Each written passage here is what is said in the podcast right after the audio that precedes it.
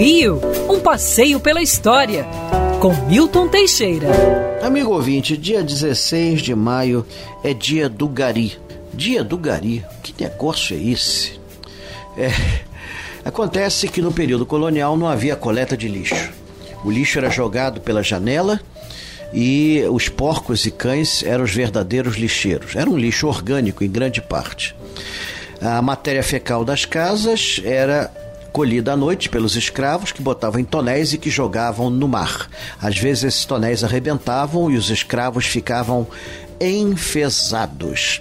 O escravo que fazia isso era chamado de tigre, porque geralmente ele se manchava todo com a matéria suja, né? E recebia esse apelido mais cômico do que trágico. É, isso perdurou até bem adiantado o século XIX. A partir da independência começam a existir leis que passam a exigir que as pessoas varram à frente das suas casas. Muito pouco fazia isso. Nunca conseguiu se criar uma companhia que cuidasse da limpeza urbana como se deveria.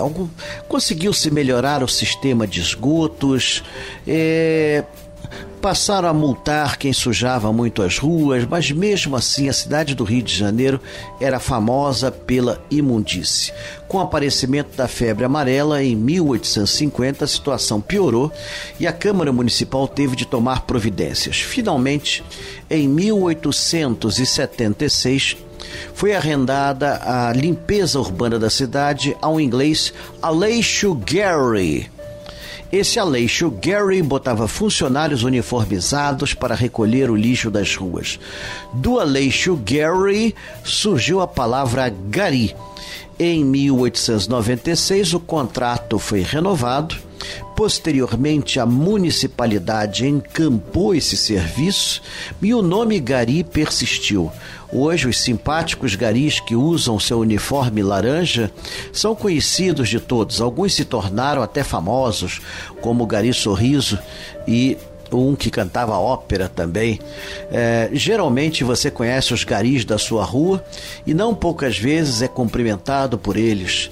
Eles são os verdadeiros bastiões da nossa higiene. No momento em que vivemos uma pandemia, pelo menos um final de pandemia, e o problema também da dengue que volta a atacar o povo do Rio de Janeiro, a importância do gari é ressaltada cada vez mais.